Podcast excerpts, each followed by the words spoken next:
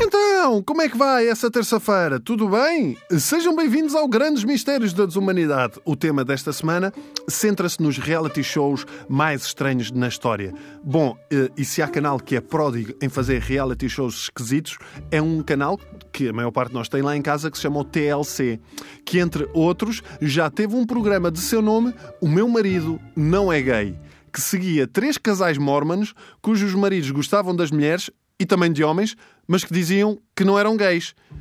No fundo, isto era uma espécie de, de Nélio e Dália da vida real. Claro que foi cancelado.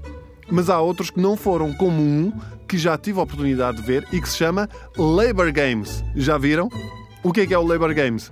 É um quiz show a mulheres em trabalho de parte. Sim, isto é real.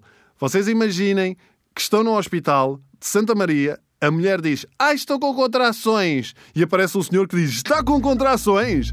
Isso quer dizer que está na hora de jogar o Labor Games. E entra uma equipa na sala de dilatação, monta um cenário assim super rápido em neon a dizer Labor Games e o marido e mulher têm de responder às perguntas enquanto aparece no ecrã um medidor de contrações.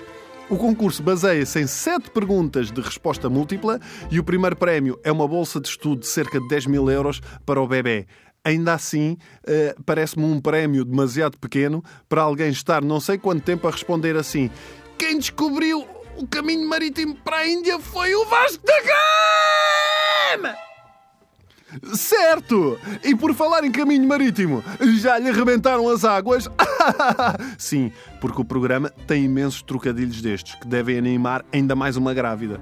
Vamos à próxima pergunta. E se acertar, a resposta tem como prémio uma epidural grátis nos próximos 30 minutos. Vamos lá então. É, dur é adorável, este programa é adorável. Aliás, eu acho que cá, em vez de salas de parto, nós podíamos fazer este programa em salas de espera nas urgências. O tempo que uma pessoa fica lá à espera dava para fazer uma temporada inteira na boa. E ao menos as pessoas estavam ocupadas, não é?